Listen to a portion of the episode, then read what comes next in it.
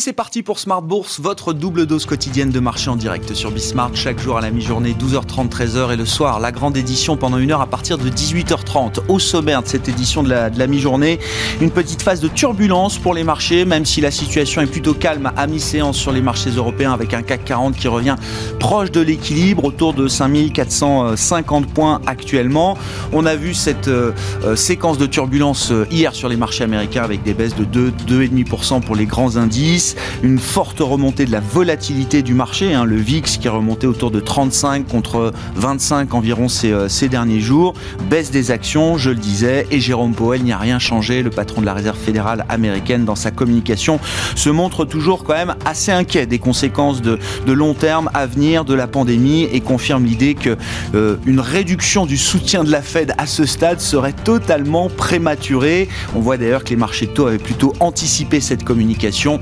On a vu le, 10 ans américain qui retombait autour de 1% ces derniers jours. Jérôme Poel qui a par, ailleurs refusé de commenter la frénésie acheteuse des investisseurs particuliers, l'affaire GameStop évidemment qui commence à se diffuser à l'ensemble de la planète, ces traders particuliers réunis sur les forums boursiers euh, américains qui s'attaquent aux valeurs les plus shortées, les plus vendues à découvert par les fonds spéculatifs de Wall Street. GameStop étant l'emblème de ce, ce mouvement, mais je le disais, on voit une diffusion de ce mouvement à d'autres continents. On a vu hier en Europe les valeurs foncières, les foncières commerciales qui font partie des valeurs les plus shortées en Europe qui rebondissaient très fortement. Et puis ce matin en Asie, en Australie, au Japon, là aussi on a vu des phénomènes spéculatifs assez intenses sur quelques-unes des valeurs les plus shortées sur ces marchés. Donc le phénomène continue. Sur le plan macro, on suivra la publication de la première estimation du PIB américain pour le quatrième trimestre en début d'après-midi. Une croissance qui sera positive certes, mais euh, qui sera quand même nettement affaiblie après le rebond spectaculaire du du troisième trimestre. Et puis les résultats d'entreprise, on a eu des chiffres solides hier publiés par euh, euh, quelques géants de Wall Street, Apple, Facebook ou encore Tesla. Apple qui dépasse la barre de 100 milliards de dollars de chiffre d'affaires sur un trimestre, évidemment c'est historique.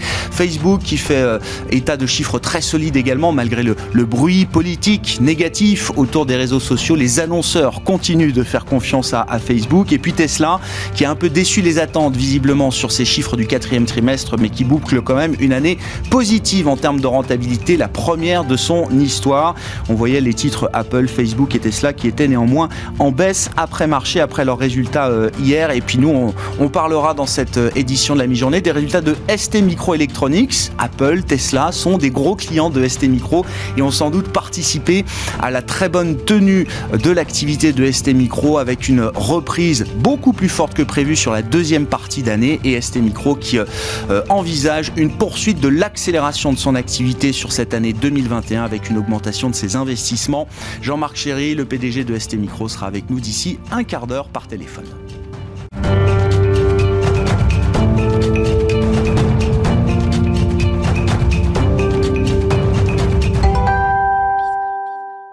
Tendance, mon ami, c'est le rendez-vous chaque jour pour suivre les infos clés de marché à mi-séance avec Nicolas Pagnès depuis la salle de marché de Bourse Direct. La tendance est dans le rouge toujours sur le CAC 40 dans le sillage des clôtures à Wall Street qui affichait hier un recul que les indices américains n'avaient pas connu depuis octobre dernier. Une tendance qui pourrait s'expliquer par de larges prises de bénéfices alors que les valorisations sont de plus en plus jugées excessives par les experts. Du côté des actualités à suivre aujourd'hui à Paris, la Fed a annoncé hier soir maintenir une politique monétaire accommodante. La Fed qui annonce avoir observé un ralentissement de la reprise sur les derniers mois mais qui reste optimiste pour l'avenir, estimant que l'évolution de l'économie dépendra de façon significative des progrès de la vaccination. Sur ce sujet, justement, les négociations continuent entre l'Union européenne et AstraZeneca à propos de la livraison de doses de vaccins. Euh, Bruxelles qui tente de faire pression sur le groupe pharmaceutique pour que celui-ci utilise ses centres de production britanniques pour assurer les livraisons auxquelles il s'était engagé. Des négociations qui ne sont pas pour rassurer les investisseurs alors que la progression des nouveaux variants du virus inquiète les autorités sanitaires et pousse les gouvernements à réfléchir à de nouvelles mesures de restrictions. En France, les investisseurs attendent de savoir quelle sera la décision du gouvernement qui semble vouloir éviter à tout prix un troisième confinement, mais constater dans le même temps que la mesure euh, du couvre-feu à 18h n'a pas l'effet escompté sur le ralentissement de la propagation du virus. On notera également que plusieurs traders pointent du, doigt la pression exercée par un groupe d'investisseurs individuels sur les actions les plus shortées à Wall Street dans le sillage de la ruée vers GameStop, partie d'un forum de la plateforme Reddit. Une ruée pour faire progresser le titre et qui a obligé le hedge fund Melvin Capital, qui était positionné à découvert dessus, à demander à ses actionnaires de renflouer ses caisses à hauteur de près de 3 milliards de dollars. Un mouvement euh, qui s'est d'ailleurs répandu sur les autres valeurs vendues à découvert par Melvin Capital, comme Clépierre, Unibail Rodamco Westfield, Europcar ou encore Nokia en Europe, qui affichait hier de fortes progressions. Du côté des valeurs à présent, les investisseurs ont pu prendre connaissance dès hier soir des résultats euh, de Facebook, d'Apple ou encore de Tesla. Apple qui fait état d'un chiffre d'affaires trimestriel de 111,4 milliards de dollars au quatrième trimestre, porté par euh, ses ventes d'iPhone, mais aussi euh, par la demande en hausse d'ordinateurs et de tablettes en lien avec la pandémie qui pousse les gens à rester chez eux et à travailler de chez eux. Facebook annonce de son côté un chiffre d'affaires à 28,07 milliards de dollars sur la période, soit 7 milliards de dollars de plus qu'il y a un an. Et Tesla annonce des performances trimestrielles qui ont déçu les investisseurs au quatrième trimestre 2020, ne dépassant pas euh, le consensus de marché pour la première fois depuis plus d'un an. Il n'en reste pas moins que pour la première fois de son histoire, l'entreprise est rentable sur l'ensemble de l'année 2020. Le chiffre d'affaires de l'entreprise atteint 31,5 milliards de dollars, en hausse d'ailleurs de 28% sur l'année, pour un résultat net de 721 millions de dollars. En France, ST Microelectronics s'attend de son côté à une hausse de 31% de ses revenus sur un an pour le premier trimestre 2021. Le groupe publie un chiffre d'affaires de 3,24 milliards de dollars au quatrième trimestre 2020, en hausse de plus de 17% en annuel. Et on finit avec Elior Group, Elior Group qui estime de son côté que la situation sanitaire reste source d'incertitude pour son activité à venir. Elior qui a accusé un repli organique d'un peu plus de 26% au premier trimestre de son exercice décalé, des résultats qui déçoivent les investisseurs. Nicolas Pagnès avec nous en fil rouge tout au long de la journée sur Bismart depuis la salle de marché de Bourse Direct.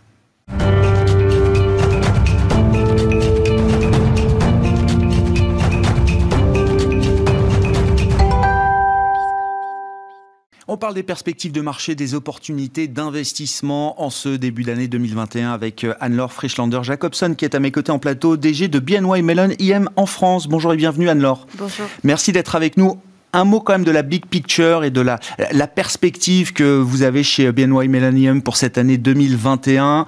Bon, le marché, les investisseurs sont un peu perturbés par une logistique vaccinale peut-être un peu plus lente que prévu, une situation épidémique toujours très dégradée en Europe, aux États-Unis. Néanmoins, est-ce que le cap reste celui d'une réouverture des économies, d'une reprise forte à un moment donné au cours de cette année, euh, Anne-Laure?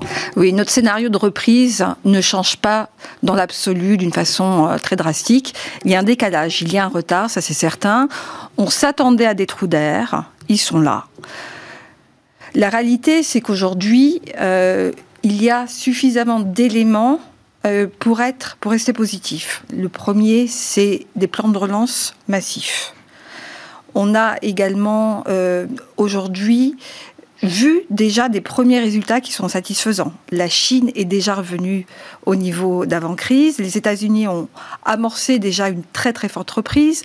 Et bon, on est au niveau de l'Europe encore un peu à la traîne ce qui nous nous met un petit peu euh, vraiment aujourd'hui hein, euh, l'inquiétude elle est sur la possibilité que ces variants anglais et ces nouveaux confinements retardent drastiquement. Euh, le cas que le vaccin serait inefficace serait effectivement là le véritable danger qui remettrait le scénario central finalement comme étant un, scénario euh, qui reviendrait vers une, une euh, un ralentissement de l'économie, mais c'est aujourd'hui pas notre scénario. Donc on est plutôt favorable à cette reprise, euh, ce qui va vraiment, euh, ce qu'on regarde de près, c'est cette épargne massif hein, euh, aujourd'hui disponible qui demande finalement à être réintégrée dans, dans, dans, l'économie. Il y a toutes les ressources pour un rebond fort. On a toutes les ressources. Le, moment venu. On a toutes les ressources pour un rebond euh, fort il faut qu'il y ait ce déclenchement. Maintenant, euh, euh, le retour au niveau euh, d'avant-crise tel qu'on l'espérait pour fin 2021 vont probablement être décalés à 2022. On rappelle quand même que c'est une crise qui a été administrée. Ce n'est pas une crise comme en 2007 de système.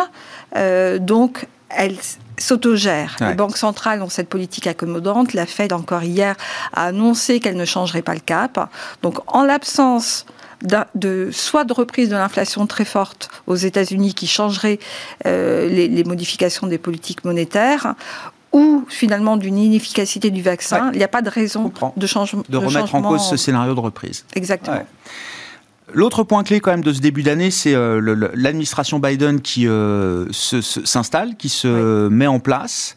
Euh, qu'est-ce qui vous intéresse dans le programme de, Joe Biden et de son administration sur le plan de l'investissement et des opportunités d'investissement que ça peut créer pour vous, Anne-Laure? Bon, tout d'abord, sur le plan purement économique, c'est vrai que dans le scénario central d'économie, cette ce stimulus euh, qui, est mis en place avec euh, ce plan d'infrastructure et ces investissements, on rappelle qu'il y a eu 900 milliards euh, de plans de relance qui ont été annoncés en décembre et 1400 qui s'ajoutent à cela. Donc ça, c'est d'une façon générale un très fort soutien pour les marchés et pour l'économie.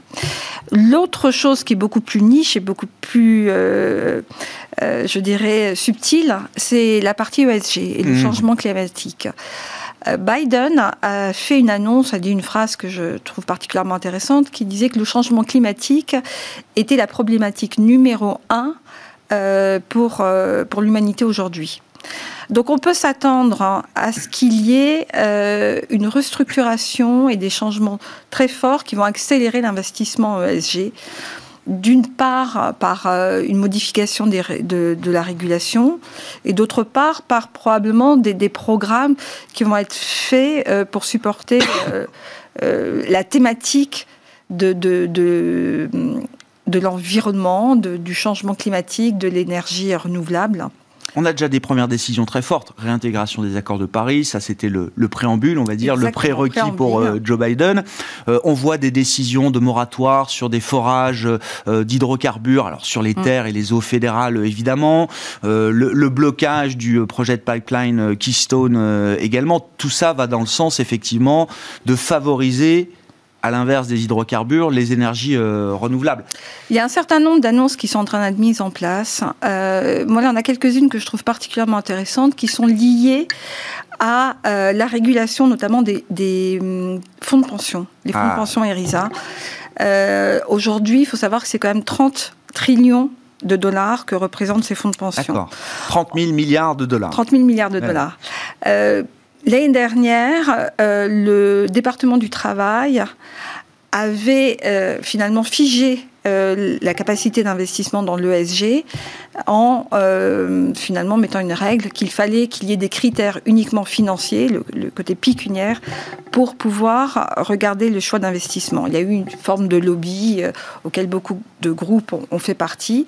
Et là, une des, premières annonces de Biden, c'est de revoir cette, cette, cette, cette règle euh, il faut savoir que si on a ces 30 000 milliards de dollars qui peuvent d'un seul coup euh, intégrer de l'ESG, il peut, vous, imaginez un peu l'impact que ça peut avoir sur certaines valeurs euh, qui sont les mieux notées en, ESG. Si ces, fonds, si ces fonds mettent en équivalence leurs critères financiers avec des critères extra-financiers demain, ça veut dire que c'est 30 000 milliards qui peuvent s'investir différemment. Alors aujourd'hui, exactement. Aujourd'hui, on a à peu près un tiers euh, des investissements aux États-Unis qui sont investis en ESG. C'est beaucoup plus en Europe. En Europe, on a euh, une une avancée par rapport aux États-Unis dans ce domaine-là, notamment la régulation avec la taxonomie européenne qui est en train de mettre en place, qui régit finalement des règles de reporting à la fois pour les entreprises, pour les investisseurs et pour les asset managers. Euh, ces règles-là, si on les transpose maintenant euh, au niveau de l'économie américaine, euh, vont accélérer ce phénomène d'une façon très forte, euh, que ce soit au niveau de l'asset management, puisqu'il y a effectivement, on le reconnaît, on l'avoue sans problème, un décalage entre les avancées des asset managers américains par rapport à, en Europe sur, sur les départements, sur le critères ESG, mhm. là, on va, on va avoir un rattrapage qui va être, qui va s'accélérer, même si c'est déjà, si c'est déjà en route. On, pourrait voir déjà une, une, avancée très forte dans, dans la mise en place de critères ESG de, sa, de la part de cette industrie-là. Et puis, euh, la, toute la thématique, vous le disiez tout à l'heure, sur l'investissement euh, dans, dans l'énergie renouvelable. Il y a un plan d'infrastructure qui est en train d'être mis en place. Il y a 2 trillions qui vont être investis euh, pour, euh, pour l'énergie renouvelable, mmh. avec ces, ce, ce, pilote à hydrogène qui va révolutionner quelque part le, le, secteur des, des, des, des utilities. Euh, ce qui est intéressant, c'est de savoir, de rappeler quand même que le secteur de l'énergie aujourd'hui est le le principal secteur euh, aux États-Unis, ce qui peut expliquer aussi un petit peu un lobby euh, ah bah, bien à, la, sûr. la base. Oui, il y a une forme de résistance. Oui. Voilà, anti-ESG, résistance au changement climatique. Mais cette transformation qui peut s'opérer au sein de ce secteur en intégrant donc euh, cette énergie renouvelable va pouvoir modifier. C'est un secteur qui va devoir faire aussi sa révolution. Juste, si les États-Unis se mettent à rattraper leur retard en matière d'intégration ESG, qu'est-ce que ça veut dire? Qu'est-ce que ça va avoir comme conséquence sur, sur le marché? C'est-à-dire un marché qui va être... Euh, une partie du marché qui ne sera plus investissable pour euh, la majorité des investisseurs dans le monde demain? On a, ça veut dire, des, à l'inverse, les, les, valeurs les, euh, les, les, mieux disantes du point de vue ESG qui vont euh, euh être euh, surinvesties peut-être par certains, certains investisseurs Il faut être très très prudent dans, dans, dans ces statements, mais vous avez raison, c'est-à-dire techniquement, on, va, on voit des flux, et on a vu des flux qui vont euh, supporter les valeurs les mieux notées en ESG et à l'inverse des, investissements sur les secteurs qui sont le moins notés. Maintenant, ce que ça reste quand même de la technique. Euh, ce, ce, que l'on recherche plus à, regarder en tant que, gestionnaire, c'est comment cette tendance euh, de recherche de l'ESG mhm. va améliorer les fondamentaux dans certains secteurs et dans certains, certaines nouvelles thématiques. Mhm l'énergie renouvelable, c'est la transition énergétique. Ce sont des thématiques qui impactent euh, fortement euh, toute une catégorie euh, d'entreprises dans ce secteur-là. et c'est ce qui nous intéresse plus que de regarder les flux techniques qui, oui, ont un impact. Ah et on l'a vu déjà sur l'année 2020. Beaucoup de fonds ESG e ont, ont, mieux performé que, que des fonds non ESG. Bon, ça s'explique aussi à certains euh, secteur euh, de, résistance. Mais bon, c'est vrai qu'il y a une, une recherche de, qualité euh, aujourd'hui et techniquement, c'est un support également en, termes de, flux de marché. Ouais opportunité d'investissement majeure donc autour de l'ESG. C'est vrai que nous, en, Europe, on baigne dedans depuis plusieurs années, mais vous dites effectivement, n'oublions pas que les États-Unis sont, en retard, qu'ils vont sans doute rattraper leur retard et que effectivement, ça va encore accélérer cette tendance du point de vue de l'investissement. Oui, puis euh, je prends juste un exemple de la ville de New York encore qui a annoncé euh, euh, qu'elle se désinvestissait de, 4 milliards de, de décarbonisation, c'est aussi euh, des, annonces très très fortes là, mmh. euh, qu'on n'a pas vues depuis, euh, qu'on ne voyait pas forcément outre-Atlantique. Merci beaucoup Anne-Laure. Merci de nous avoir apporté cet éclairage autour de l'opportunité d'investissement ESG avec les États-Unis, effectivement, qui sont en train de, de rattraper leur retard en la matière avec voilà, le symbole de la réintégration des accords de, de Paris, qui est la, la, la tête d'affiche, la décision vitrine de cette administration Biden qui est en train de s'installer. Anne-Laure Frischlander-Jacobson, DG de BNY Mellon IM, avec nous dans Smart Bourse aujourd'hui sur Bismart.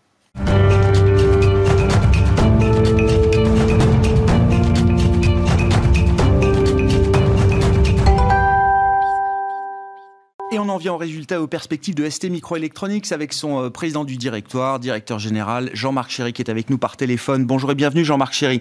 Merci beaucoup d'être euh, euh, avec nous quelques minutes par téléphone. L'enseignement quand même des chiffres que vous publiez ce matin et de vos perspectives, c'est que la reprise a été beaucoup plus forte que ce que vous-même pouviez estimer au cours de la deuxième partie de l'année 2020, Jean-Marc Chéry, et que sans doute vous avez devant vous encore une phase d'accélération tirée par une demande très très forte, notamment sur certains segments d'activité que vous pouvez adresser, Jean-Marc Chéry. Quel est le bilan que vous faites de cette année 2020 bah, L'année 2020, c'est effectivement une, année euh, particulière euh, où on a on est passé à travers des, swings très importants euh, sur la demande. Euh, bon, je vais pas trop me repencher sur le sur le passé et, me concentrer sur ce qui se passe aujourd'hui. Bon, sur ce qui se passe aujourd'hui, en, fait, euh, sur la demande de composants, euh, c'est qu'effectivement il y a un alignement des planètes qui est extrêmement positif sur l'ensemble des marchés que l'on sert. Euh, donc, euh, bah, le marché de l'électronique euh, standalone, c'est-à-dire tout ce qui est smartphone, tablette, PC, accessoires, etc. Donc, je l'ai entendu là dans le hmm. dans l'intervention qui, qui a eu précédemment, et vous avez vu les résultats d'Apple. Hmm. bon, c'est clair que le que le, la pandémie, le fait de rester donc chez soi, de travailler connecté, des décisions qui ont été prises par les entreprises. il y a eu une accélération effectivement de, de du, du, taux d'équipement euh, soit chez les individus, soit chez les entreprises, sur toute, euh, toute, toute, cette électronique et donc une forte demande de composants puisque euh, aussi le contenu en composants augmente à chaque mm. fois. Hein. Vous voyez maintenant dans, dans, un iPhone, je dirais l'ensemble des, des, des, possibilités que vous pouvez avoir. Bon, le deuxième, de, deuxième grand marché qui est le marché industriel, Bon, pareil, c'est ce que j'ai entendu tout à l'heure. Oui, de, depuis quasiment le deuxième trimestre, de toute l'Asie est reparti quasiment à ses niveaux euh, pré, euh, pré-Covid. Et euh, on commence à voir euh, effectivement depuis le quatrième trimestre une accélération à la fois sur l'Europe et à la fois sur les États-Unis. Et comme les niveaux d'inventaire sont très bas mmh. dans l'ensemble de, de, ce marché, eh bien dès que la, dès que la reprise arrive, on le voit de façon immédiate euh, sur l'industrie des composants. On peut parler de situation de pénurie, euh, Jean-Marc Chéry alors, avant de vous parler de pénurie, euh, de pénurie notamment sur l'automobile, parce que là je, je, je vous vois venir, déjà sur l'automobile, ce que je veux vous dire, c'est que la, la, transformation est en cours. Ah ouais. donc l'électrification du véhicule, hein, donc vous voyez bien que là cette fois-ci c'est parti. le nombre de véhicules donc complètement électriques ou hybrides est, est en train d'exploser. donc il y a une transformation de cette industrie qui est en train de se faire et l'industrie électronique l'industrie des composants est un partenaire clé hein, dans, dans, cette transformation. Puis après, il y a l'automobile la, la, classique. Bon, bah, l'automobile classique, qu'est-ce qui s'est passé? L'automobile classique, effectivement, euh, bon, lié à la pandémie, au deuxième trimestre, il y a eu des fermetures d'usines, il y a eu des fermetures euh, des, des, grands euh, sous-traitants euh, de l'automobile. Euh, comme d'habitude, cette industrie travaille à, à, peu d'inventaire, donc a mis les inventaires mmh. à, réseau, à, à zéro. Et puis, euh, à la sortie de l'été, a, a, commencé, euh, a commencé à, à, réagir. Et sauf que euh, l'ensemble des capacités de fabrication mondiale de composants, parce que la situation que je viens de vous décrire ouais. est fortement chargée. Ouais.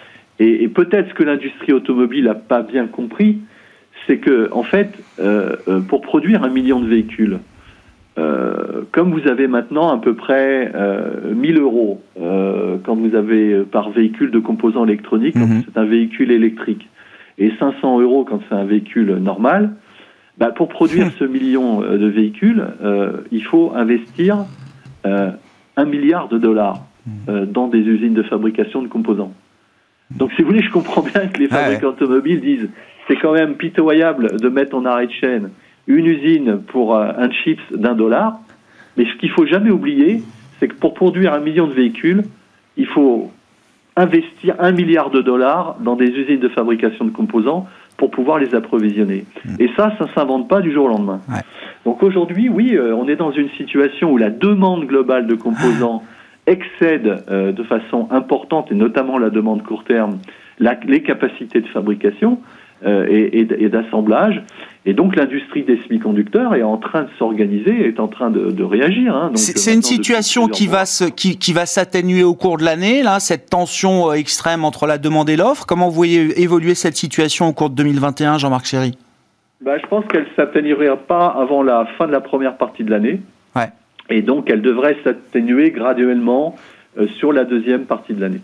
Ça... Euh, bon, vous voyez bien, une compagnie comme la nôtre, ouais. bon, on, a, on a augmenté notre niveau d'investissement, hein, donc puisque maintenant on va quasiment mmh. investir 2 milliards, et euh, ces investissements vont arriver euh, entre le premier et le troisième trimestre, et donc euh, vont bénéficier euh, à augmenter les capacités de production au-delà de ce qui était prévu, entre le deuxième et le troisième trimestre donc de l'année 2021. Donc, donc bénéficieront, je dirais, à, à, relâcher ces tensions sur la deuxième partie, la deuxième partie de cette année. Ça vous met en capacité aujourd'hui d'exercer un, un, pricing power significatif, Jean-Marc Chéry bah, si vous voulez, euh, on n'agit pas de façon euh, opportuniste. Euh, encore une fois, c'est ce que je vous disais tout à l'heure. Je pense qu'il faut simplement prendre conscience que pour produire un, million de véhicules, l'industrie des semi-conducteurs doit investir un milliard.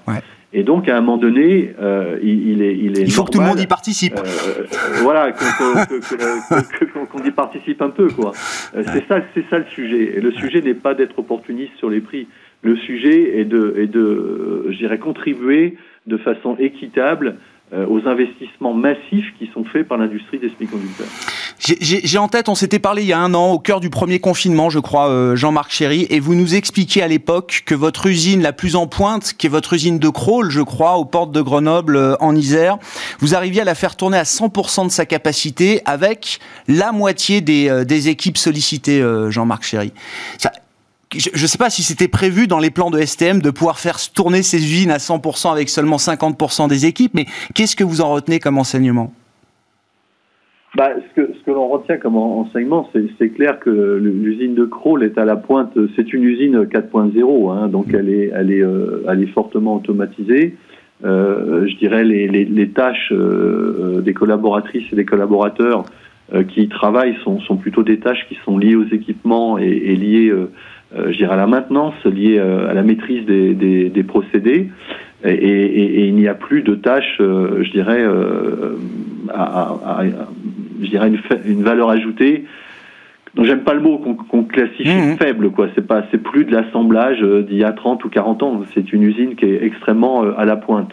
Et, et c'est vrai que pour pouvoir la faire tourner à son maximum de capacité, euh, on peut s'organiser, euh, je dirais, entre les ingénieurs, les techniciens et, les opérateurs techniciens euh, pour la faire tourner, quelle que soit la situation, à 100% de sa capacité. C'est ce qu'on a su faire. Hein, donc, encore une fois, au pire de la pandémie et, je dirais de l'émotion qu'il y avait autour de cela, on a su garantir à nos employés les conditions pour opérer de façon tout à fait saine et protégée.